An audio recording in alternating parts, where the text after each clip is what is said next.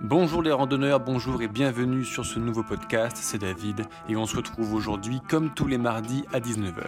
Le banquier randonneur, le podcast, c'est quoi? C'est le premier podcast francophone de randonnée, trek, aventure et je lance justement alors que je rentre de 15 000 km de trek que j'ai marché ces trois dernières années.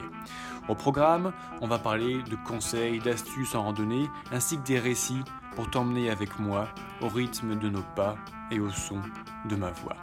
Allez, je t'invite à liker et à t'abonner pour partir toutes les semaines avec moi et c'est parti, on y va. Les six choses à faire pendant le reconfinement quand on est passionné de randonnée, eh ben c'est exactement ce qu'on va voir ensemble aujourd'hui. Bonjour les amis, bonjour et bienvenue sur cette nouvelle vidéo. Aujourd'hui, je voulais tourner une vidéo super intéressante sur un sujet qui vous passionne et que vous me demandez depuis longtemps. L'actualité politico-sanitaire étant ce qu'elle est, surtout politico d'ailleurs, mais on ne fait pas de politique sur cette chaîne, eh bien j'ai décidé de changer mon programme et de partager avec vous eh ben, qu'est-ce qu'on va bien pouvoir faire les au moins 4 prochaines semaines de reconfinement, le deuxième qu'on traverse en cette année 2020. Euh, et euh, c'est parti, on commence. Juste avant de commencer quand même, vous voyez qu'aujourd'hui je suis en extérieur, nous sommes au premier ou deuxième jour du reconfinement, donc il n'y aura pas le beau décor habituel, il y aura derrière moitié ville, moitié forêt. La ville avec son agitation, ses moteurs à explosion, ses klaxons, toutes ces choses. Je tiens à préciser que je respecte euh, les, restrictions du régime au pouvoir, dans la mesure où j'habite à un kilomètre de la forêt. J'ai bâti ma vie là-dessus. Lors du premier confinement, j'ai vécu un enfer en centre-ville. Je me suis dit, plus jamais. Par conséquent, j'ai déménagé en anticipant un deuxième confinement. Malheureusement, il arrive afin de pouvoir être capable, autorisé à pouvoir oh, venir au pied d'un arbre. C'est que le début de la forêt, les bâtiments sont juste derrière, mais rien que ça, c'est un plaisir que je partage avec vous aujourd'hui. Euh, n'hésitez pas à me dire en commentaire ce que vous en pensez.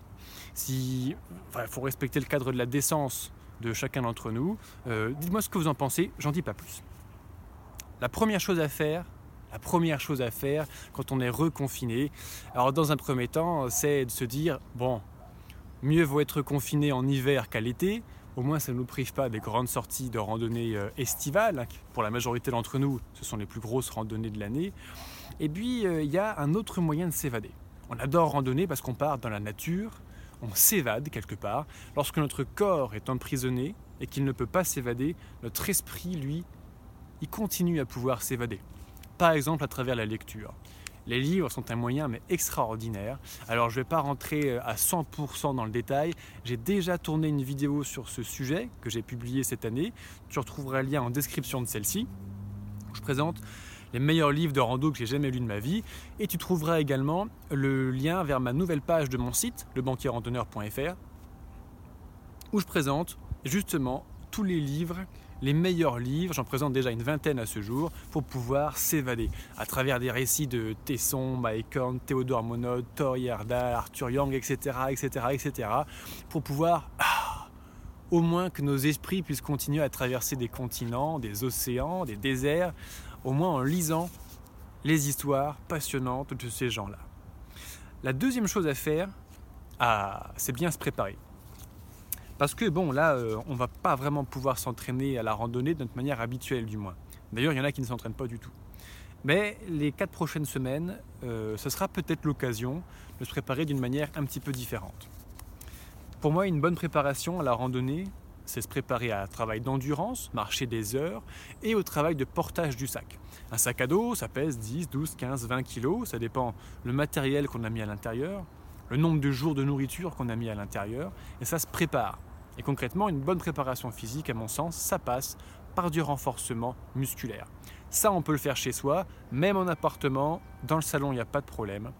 Donc, euh, quand je vois le, nombre de randonneurs qui se blessent tous les ans, tu en fais peut-être partie, j'en ai fait partie, hein, il faut être humble, eh bien, euh, et quand on voit ce qu'apporte une préparation physique aux randonneurs, après, il y a beaucoup moins de blessures. Moi, dans ma vie de randonneur, il y a eu un avant et après la préparation physique. C'est très impressionnant et je compte partager ça avec le plus grand nombre d'entre vous. Donc, tu trouveras plus d'infos pour bien se préparer physiquement, notamment en faisant des sessions de renforcement musculaire une, deux, trois fois par semaine, quelques dizaines de minutes chacune, ça suffit largement pour bien se préparer avant de partir. Et garder la forme tant qu'à faire. Tu trouveras plus d'infos en bas vers eh bien, la formation de randonnée, préparation physique spécifique à l'effort de randonnée que j'ai préparé. Une troisième chose, le matériel, c'est quand même aussi important. Pour moi, alors reconfinement, confinement, re-reconfinement ou pas, on s'en fout. Pour moi, l'hiver, c'est la trêve hivernale, on va dire. L'été, je pars marcher. L'hiver, je repose mon corps, je refais du gras et je reprends mon matériel. Je répare ce qui est réparable. Je commande ce que je dois commander, je réinvestis, et euh, je jette ce que j'ai à jeter. Alors ça, je dois t'avouer que c'est le plus dur pour moi parce que je suis un garçon très, euh, très sentimental, très sensible. Et donc, euh, quand je pense à, ce vieux t-shirt vert troué, déchiré, euh, de taille en dessous, qui traîne au fond de mon armoire, ou à mon premier poncho élémentaire que j'ai acheté de ma vie, qui pue la sueur à 10 mètres à la ronde, mais quand, euh, quand je me dis, bon, je le jette ou pas Oh non, non, on en reparle l'hiver prochain. J'ai même des proches qui voient ma garde-robe qui me disent, mais qu'est-ce que tu fous avec ça? Balance-moi ça. Ah, c'est sentimental. Donc l'hiver, c'est l'occasion de faire sa petite checklist. Est-ce que le sac, la tente, le duvet, les vêtements, le système trois couches, les chaussures, est-ce que tout va bien?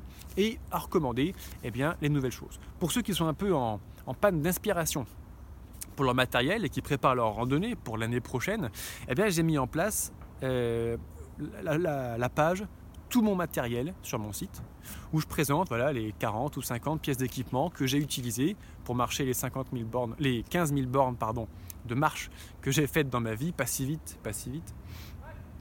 Et, euh, tu trouveras plus d'infos dessus et pour la possibilité de les commander pour compléter ton équipement à toi. Je parle que de matériel que je connais déjà, hein. c'est toujours euh, une, ligne de, une ligne de fond pour moi. Euh, d'ailleurs, en parlant de matériel, tu trouveras en description de cette vidéo le lien d'une autre vidéo où je parle du système 3 couches pour comment bien s'habiller en randonnée pour compléter un petit peu cette préparation. Ah, une quatrième chose, se recentrer. Ah, se recentrer. La première fois que j'ai entendu cette expression, je n'ai pas compris. C'était la veille de partir marcher 5000 km et 6 mois seul, la première fois que j'ai fait ça de ma vie. Et il y a une collègue qui m'a dit Ah, tu vas te recentrer. Bah, elle m'a expliqué, elle a essayé de m'expliquer ce que ça voulait dire. J'étais confus, je ne comprenais pas trop ce que ça voulait dire. Bon, par chance, je suis parti effectivement marcher six mois. J'ai eu le temps d'y méditer et j'ai eu le temps de le vivre plus que de l'entendre. Et effectivement, se recentrer, c'est quelque chose d'extrêmement important. Le premier confinement, alors partir marcher six mois, c'est une excellente occasion de se recentrer sur qui on est, ce que l'on aime, ce qui nous rend profondément heureux, ce que l'on veut profondément faire, accomplir dans cette vie. Un confinement, c'est aussi une occasion. Parce que toutes les activités extra-professionnelles s'arrêtent, donc il y a moins de sollicitations, le monde se calme. Ah, c'est aussi le moment, quoi qu'enfermé, de respirer un bon coup et de se dire ok, je fais ça, est-ce que ça me plaît vraiment, est-ce que je continue, oui ou non, et de faire un petit peu le ménage dans sa vie. Alors ce deuxième confinement, à nouveau, ce sera l'opportunité pour ceux d'entre nous qui faisons ce travail ah, bah, de faire le ménage. Une cinquième chose, confinement ou pas, l'hiver pour moi, c'est toujours l'occasion de rêver, de décider, de choisir quelle sera ma prochaine randonnée. Et ça, c'est un moment euh, vraiment super euh, exaltant, déjà super euh, excitant dans la préparation d'une rando. Moi, je prends un papier, un crayon, je note, bah, j'ai envie d'aller dans la Corse, les Pyrénées, les Alpes, la Norvège, etc. Je note tout. Puis après, je prends ma décision. L'année prochaine, combien de temps j'aurai? Ah, j'aurai deux semaines de vacances en août. Ok. En deux semaines, qu'est-ce que je peux faire? Et je prépare mes randonnées en fonction bah, de la ressource en temps notamment et d'argent que j'aurai pour les, éventuels transports, déplacements pour partir. Alors, pour te préparer, c'est génial parce que on a déjà l'impression d'être dans la nature quand on prépare sa prochaine randonnée. On a déjà l'impression de, respirer l'air pur, de marcher sur les petits sentiers. Donc c'est très déjà on en jouit un petit peu. Je te conseille quand même de te focaliser sur la France On ne sait pas où les mesures politico-sanitaires en seront, où en seront la fermeture des frontières internationales à la belle saison prochaine. Il y a eu des complications la saison dernière. L'année prochaine, il y en aura certainement. 2021, c'est une année jacquère, donc on attend 5 euh, fois plus de pèlerins sur le Saint-Jacques-de-Compostelle que d'habitude. Quid des frontières, des hébergements, que décidera la République, euh, le Royaume d'Espagne? Eh, On ne sait pas trop. On ne sait pas trop, donc euh, au cas où, je te conseille au moins de prendre un plan B en France et ne t'inquiète pas, il y a des magnifiques GR en France. D'ailleurs, en description de cette vidéo, là, tu trouveras une vidéo que j'ai publiée il y a peu, les 10 plus beaux GR de France, qui a été très fortement appréciée d'ailleurs par notre communauté de randonneurs sur YouTube. Je t'invite à aller jeter un œil, ça te donnera peut-être quelques idées. D'ailleurs, si tu apprécies euh, cette vidéo, n'hésite pas à la liker, la commenter et t'abonner sur ta nouvelle chaîne YouTube. Enfin, la sixième et dernière chose, ah, on a un peu gardé le, meilleur pour la fin, parce que depuis tout à l'heure, je blablate, voilà, voilà, euh, qu'est-ce qu'on peut faire concrètement, matériellement. On a fait les cinq premiers points de cette vidéo ici dans la matière. Le sixième va nous élever ailleurs, là-haut. Après la pluie, le beau temps. Cet adage des anciens, je ne l'ai véritablement compris que lorsque je suis parti vivre des mois dans la nature. Après la pluie, le beau temps après le confinement, le soleil reviendra. Ça, c'est sûr. Alors, euh, je vais faire une comparaison entre une période difficile que nous vivons dans notre vie d'occidental, qui est quand même super confortable, on va traverser un confinement d'au moins 4 semaines. Et j'ai envie de comparer ça à la pluie en randonnée, qui est un sujet absolument passionnant, euh, des souvenirs inoubliables pour ceux qui l'ont déjà vécu assez durement. Et ça me rappelle quand je suis parti en Norvège. Premier jour de pluie, bon, c'est dur, mais j'ai vu pire. Deux jours de pluie, ça se complique parce qu'il y a forcément un soir où tu plantes ta tente un peu sous la pluie et tu, re, tu, re, tu décampes le matin un peu sous la pluie. Ça, ça expose un peu le matériel, c'est un peu plus compliqué. Troisième jour, encore un petit peu plus mouillé. Quatrième jour, tu es encore plus mouillé. Cinquième jour, tous tes vêtements sont trempés maintenant. Sixième jour, tu es trempé jusqu'aux os. Septième jour, ta tente est trempée. Huitième jour, ton duvet commence à prendre l'humidité. 9, 10, 11. Là, ton duvet est mouillé. C'est-à-dire que ta tente, c'est le dernier endroit sur Terre où tu peux te mettre à l'abri au sec. Elle est trempée. C'est fini, tu plus d'abri. Le duvet, c'est le saint des saints c'est la chose la plus sacrée du matériel du randonneur. C'est là où tu te mets, même quand tu es trempé, le soir, tu te fous, tu te sèches rapidement avec ce qui se reste de serviette sèche, tu te fous dans ton duvet nu et ta chaleur corporelle te réchauffe. Quand le duvet commence à être trempé, tu es en hypothermie toute la journée et tu es en hypothermie toute la nuit. La vie commence à se compliquer. Avec cette humidité constante, sans possibilité de se sécher, eh bien arrive nécessairement au bout d'un moment les mycoses tu vois tes pieds mycosés, tu vois ton propre corps pourrir sous tes yeux, tu vois ton duvet pourrir, tes petites taches noires de champignons qui arrivent, c'est dégueulasse, ça pue dans la tente, c'est horrible. C'est horrible.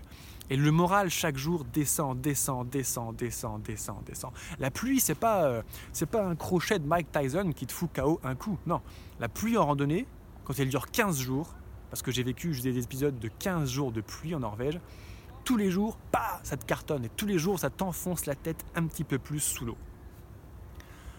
Et pourtant, dans cette situation, pourquoi est-ce que je n'abandonne pas?